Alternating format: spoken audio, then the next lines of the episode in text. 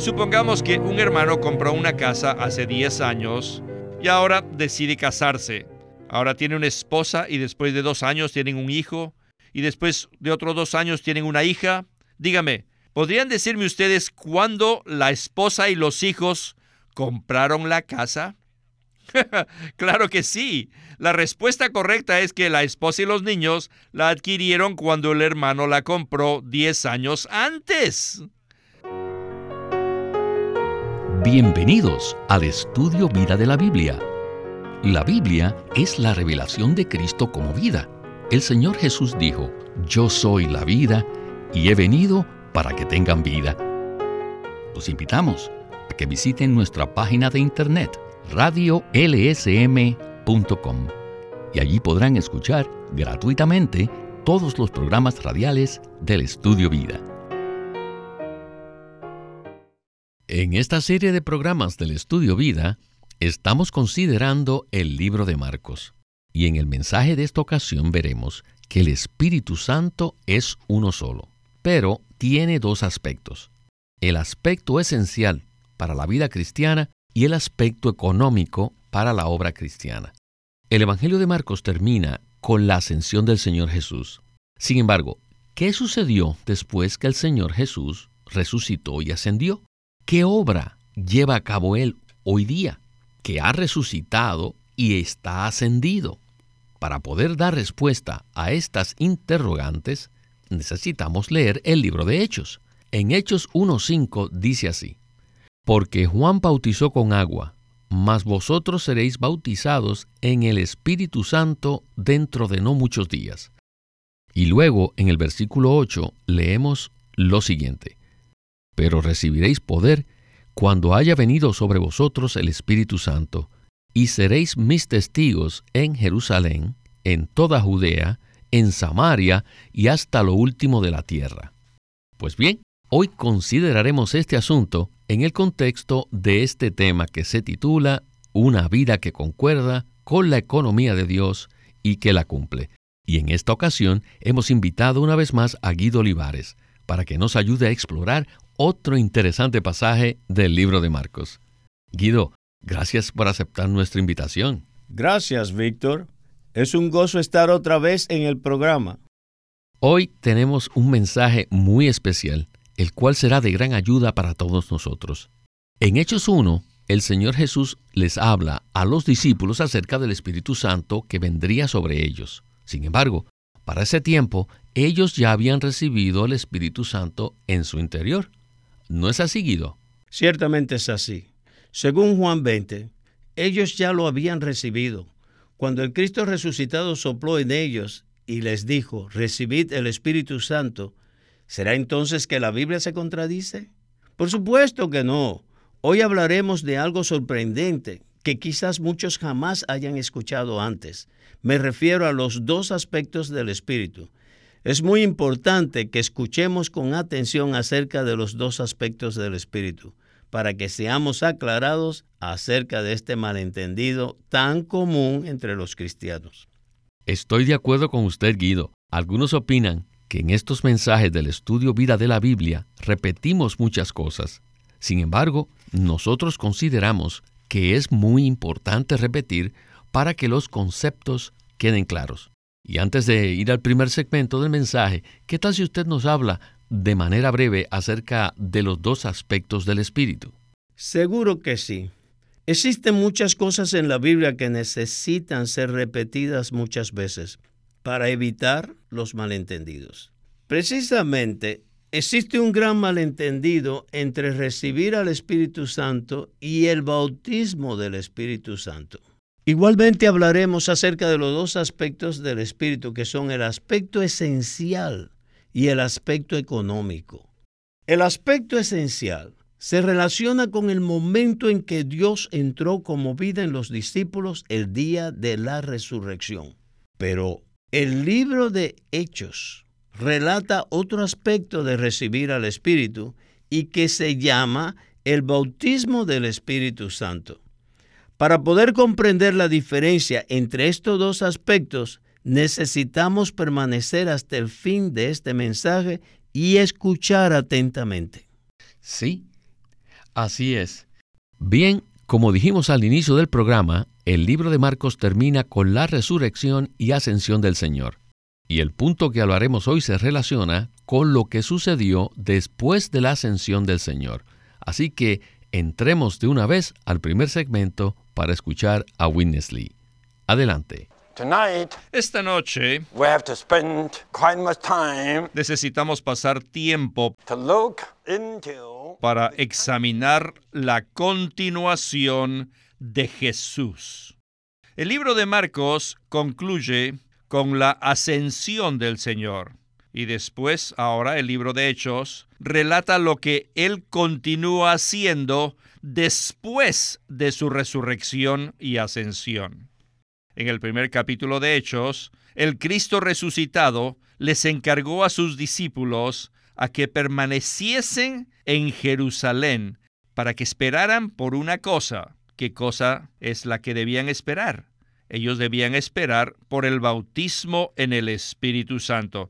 En otras palabras, debían esperar a que el Espíritu descendiera sobre ellos. Ahora, antes de Hechos 1, ¿los discípulos no habían acaso ya recibido al Espíritu Santo? Sí, en Juan capítulo 20, el día de la resurrección del Señor, en ese día, en la mañana, Él resucitó y Él se apareció a sus discípulos esa noche y sopló en ellos diciendo, recibid el Espíritu Santo. Y en este versículo, el Espíritu Santo es comparado con el aliento.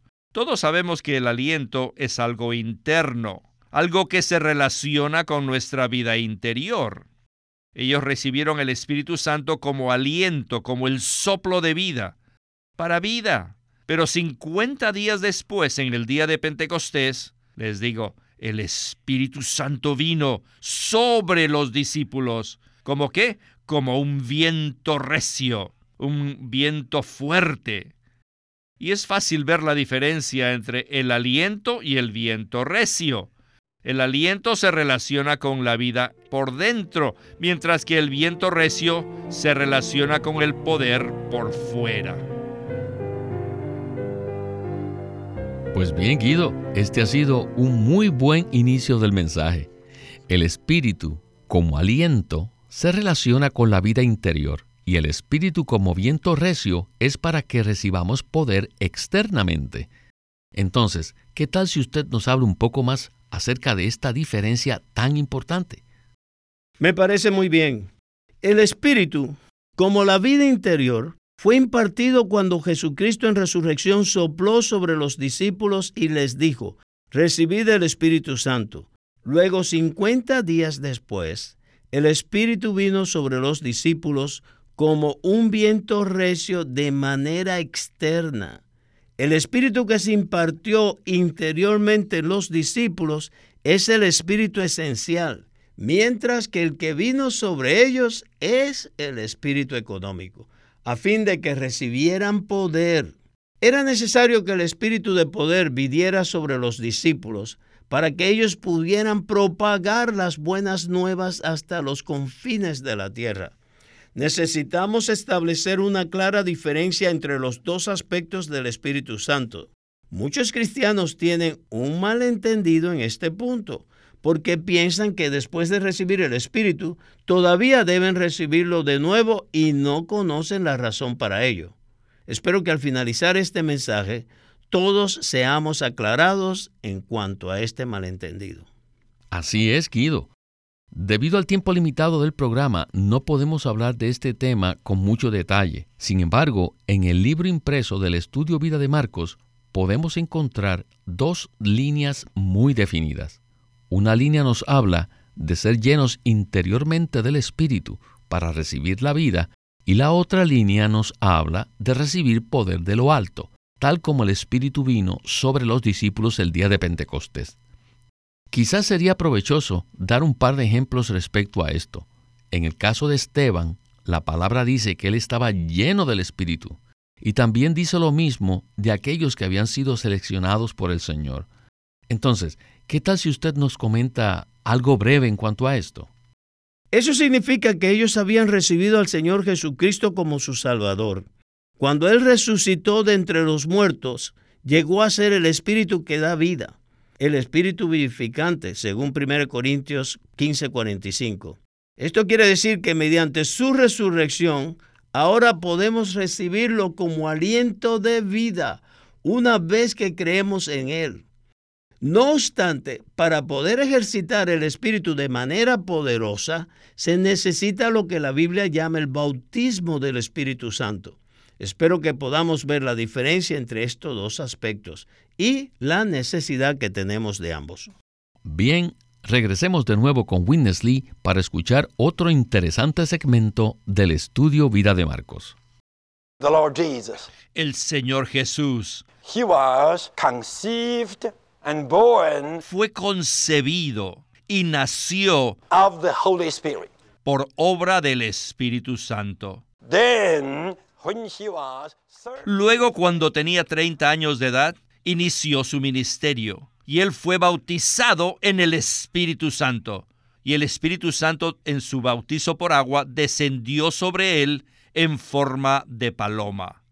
Para que el Señor Jesús fuera concebido y pueda nacer del Espíritu, eso se refiere a algo esencial.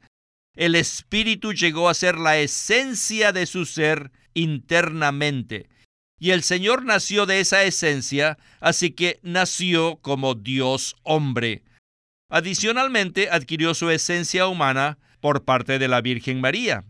En otras palabras, el Señor tenía dos esencias, la divina y la humana. Así que Él era un Dios hombre. Era Dios y era hombre. Él era tanto el Dios completo como el hombre perfecto. Esto fue esencialmente pero a los 30 años de edad, el Espíritu descendió sobre él de forma económica para llevar a cabo su ministerio.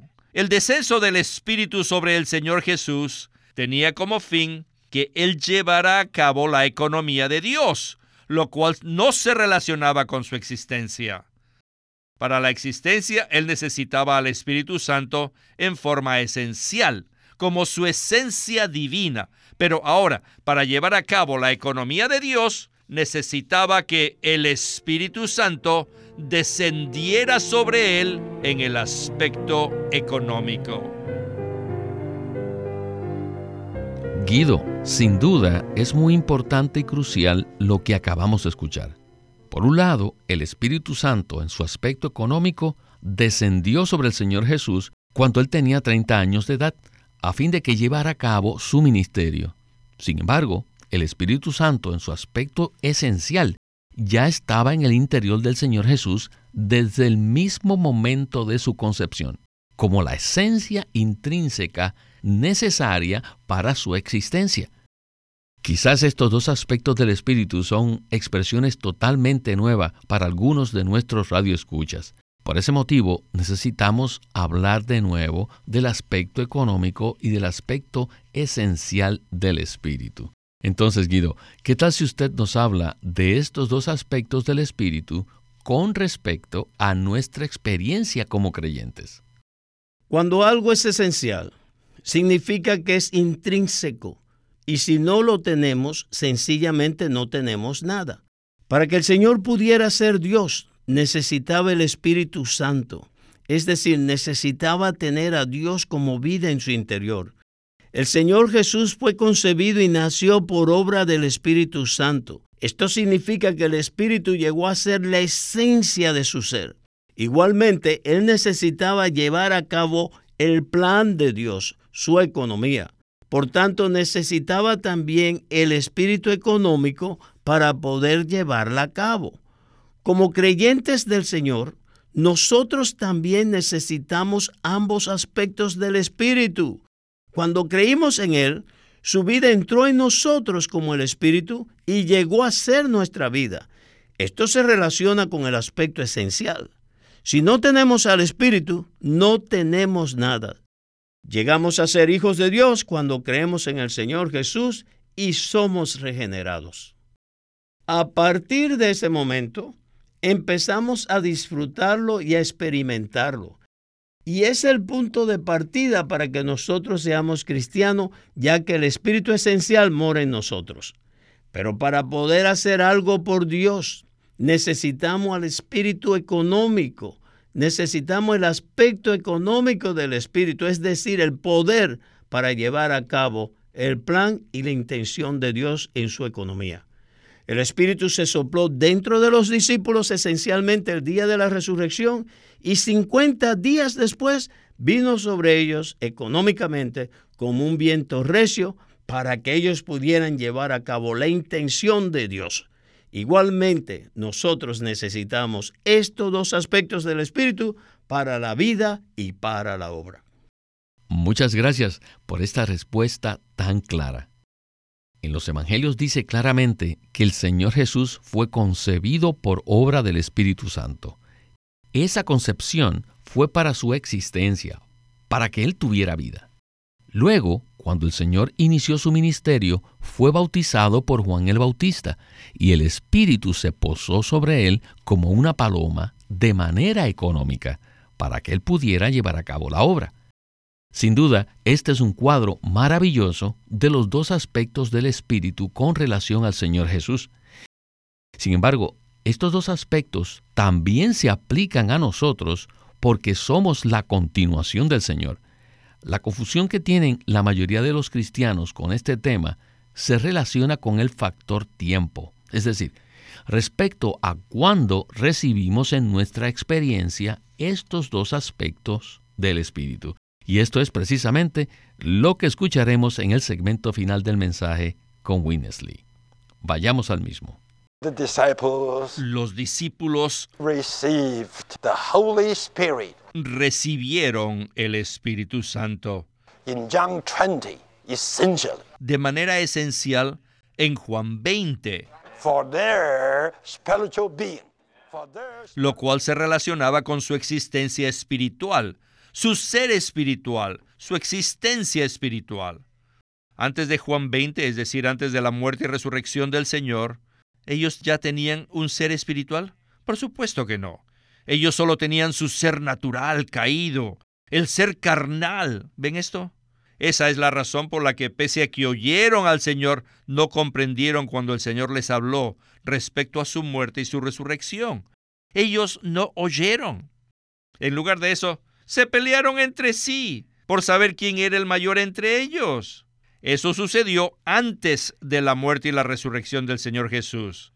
Pero, después de la resurrección en Hechos 1, aunque los discípulos todavía no habían experimentado el derramamiento del Espíritu en forma económica, ellos ya tenían una existencia espiritual. Y la podemos ver en Hechos 1. Ya no se peleaban, y habían llegado a ser personas muy espirituales. Pero, sin embargo, ellos todavía necesitaban el espíritu económico. Ellos todavía necesitaban que el Espíritu Santo viniera sobre ellos en el aspecto económico, lo cual sucedió el día de Pentecostés. Quiero hacerles una pregunta, hermanos y hermanas. Por favor, dígame, ¿ustedes cuándo recibieron el Espíritu de forma esencial y cuándo lo recibieron económicamente. Saben, voy a usar como ejemplo la compra de una casa para ilustrar el significado de recibir el Espíritu. Supongamos que un hermano compró una casa hace 10 años y ahora decide casarse. Ahora tiene una esposa y después de dos años tienen un hijo y después de otros dos años tienen una hija. Dígame, ¿podrían decirme ustedes cuándo la esposa y los hijos compraron la casa? claro que sí. La respuesta correcta es que la esposa y los niños la adquirieron cuando el hermano la compró 10 años antes. El principio es el mismo en cuanto a recibir el Espíritu Santo. Now, speaking. Ahora, espiritualmente hablando. When did you buy the house? ¿Cuándo compramos la casa? When Peter bought it. La compramos cuando Pedro la compró the early disciples puesto que los primeros discípulos were our representatives. son nuestros representantes. We participate in their receiving. Cuando ellos recibieron al Espíritu Santo, nosotros también lo recibimos. Hallelujah. Now, let me tell you. Ahora bien, cada vez que un pecador cree en el Señor Jesús, inmediatamente participa de estas dos cosas. en el soplo del Señor y el bautismo del Espíritu del Señor, el aspecto esencial y el aspecto económico del Espíritu. No debemos considerar que existan dos espíritus o que el espíritu pueda dividirse de alguna manera. No, por el contrario, existe un solo espíritu que tiene dos aspectos, uno para esencia y otro para economía. The first aspect is essential, El primer aspecto es esencial and the second is economical. y el segundo aspecto es económico. Aleluya. And we have both. Nosotros tenemos los dos aspectos del Espíritu Santo. Gloria al Señor, que nosotros tenemos los dos aspectos del Espíritu Santo. Es muy importante y crucial que nos demos cuenta que el Espíritu es uno solo, pero que tiene dos aspectos, el esencial y el económico. Cuando los creyentes recibimos el Espíritu Santo, recibimos estos dos aspectos al mismo tiempo. En días pasados estuve hablando con un creyente que me hizo manifiesta su confusión, porque alguien le había dicho que él necesitaba recibir el Espíritu, incluso después de haber sido salvo. Esto produjo una gran confusión en este hermano. Entonces, Guido, ¿por qué es tan importante para nuestra vida cristiana y para nuestra experiencia comprender esto con toda claridad? Es muy importante que conozcamos los dos aspectos del Espíritu, porque ambos han sido consumados. Cuando recibimos al Espíritu Santo, recibimos tanto su aspecto esencial como su aspecto económico. De hecho, la Biblia dice que el Señor Jesús en su resurrección llegó a ser el Espíritu vivificante. El Espíritu es uno solo, pero tiene tanto el aspecto económico como el aspecto esencial. Los discípulos recibieron el Espíritu esencial en la mañana de la resurrección de Cristo, pero un periodo de tiempo después, en el día de Pentecostés, recibieron el bautismo del Espíritu económico. Sin embargo, no debemos pensar que existen dos espíritus o que el espíritu puede dividirse de alguna manera. Solo existe un espíritu que tiene dos aspectos. Cuando los discípulos recibieron al Espíritu Santo en sus dos aspectos por ser ellos nuestros representantes, nosotros también los recibimos. Cuando un creyente recibe el Espíritu Santo, recibe todo lo que Cristo logró mediante su muerte y resurrección, tanto en su aspecto esencial como en su aspecto económico. Amén. Muchas gracias por esta respuesta tan clara. Bueno, sabemos que el libro de Hechos nos habla en varios versículos de ambos aspectos del Espíritu.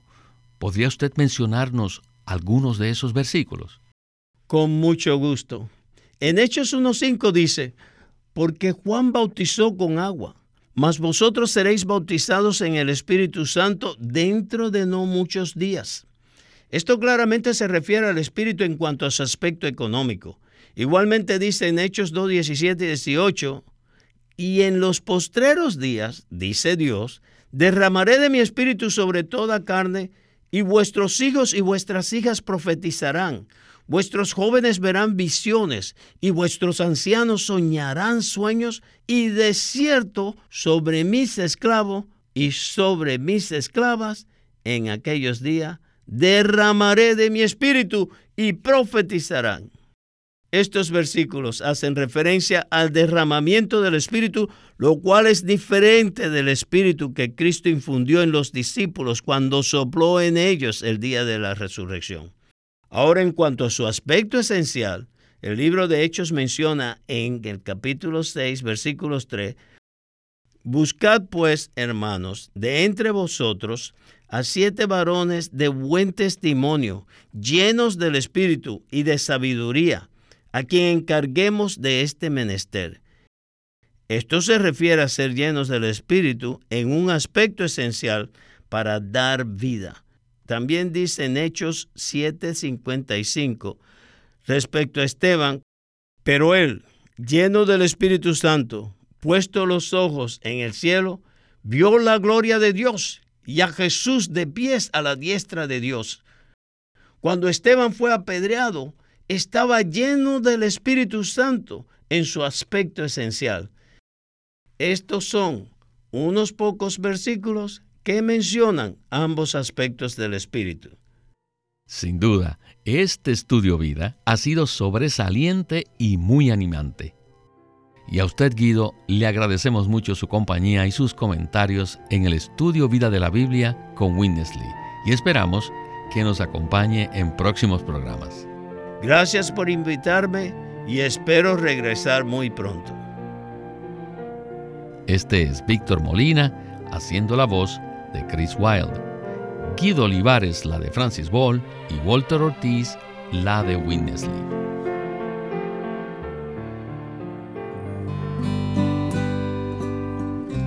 El día de hoy queremos presentarles un libro titulado El Plan Eterno de Dios, en el cual Watchman Nee presenta el plan que Dios tiene desde la eternidad, el cual sobrepasa con creces la satisfacción de nuestras esperanzas y de nuestros anhelos personales. Dios tiene su propio deseo, su propia meta, y no descansará hasta que el último vestigio de rebeldía sea eliminado del universo y todo quede sujeto a Cristo. Y ahora la responsabilidad de derrotar a Satanás recae sobre la iglesia en la medida que ésta se esfuerza mediante la revelación y la oración por defender los intereses de Dios sobre la tierra y eliminar todo indicio de la influencia satánica. Todos deben leer El Plan Eterno de Dios, escrito por Watchman Nee. Watchman Nee presenta la posición única del hombre y el privilegio que tiene la iglesia de cumplir el plan eterno de Dios. No se olviden, este libro se titula El plan eterno de Dios, escrito por Watchman Nee. La vida es el punto central de toda la Biblia. Las palabras que el Señor Jesús habla son espíritu y son vida. Cada vez que abrimos la Biblia, debemos entender que nos ponemos en contacto con Cristo como nuestra vida. Pueden escuchar gratuitamente todos los programas radiales del Estudio Vida o leer en línea los libros del Estudio Vida en nuestra página de internet radiolsm.com. Una vez más, radiolsm.com. Si desean, pueden comunicarse con nosotros enviándonos un correo electrónico a estudiovida.lsm.org o llámenos a nuestro teléfono gratuito 1-800-810-1149. 1-800-810-1149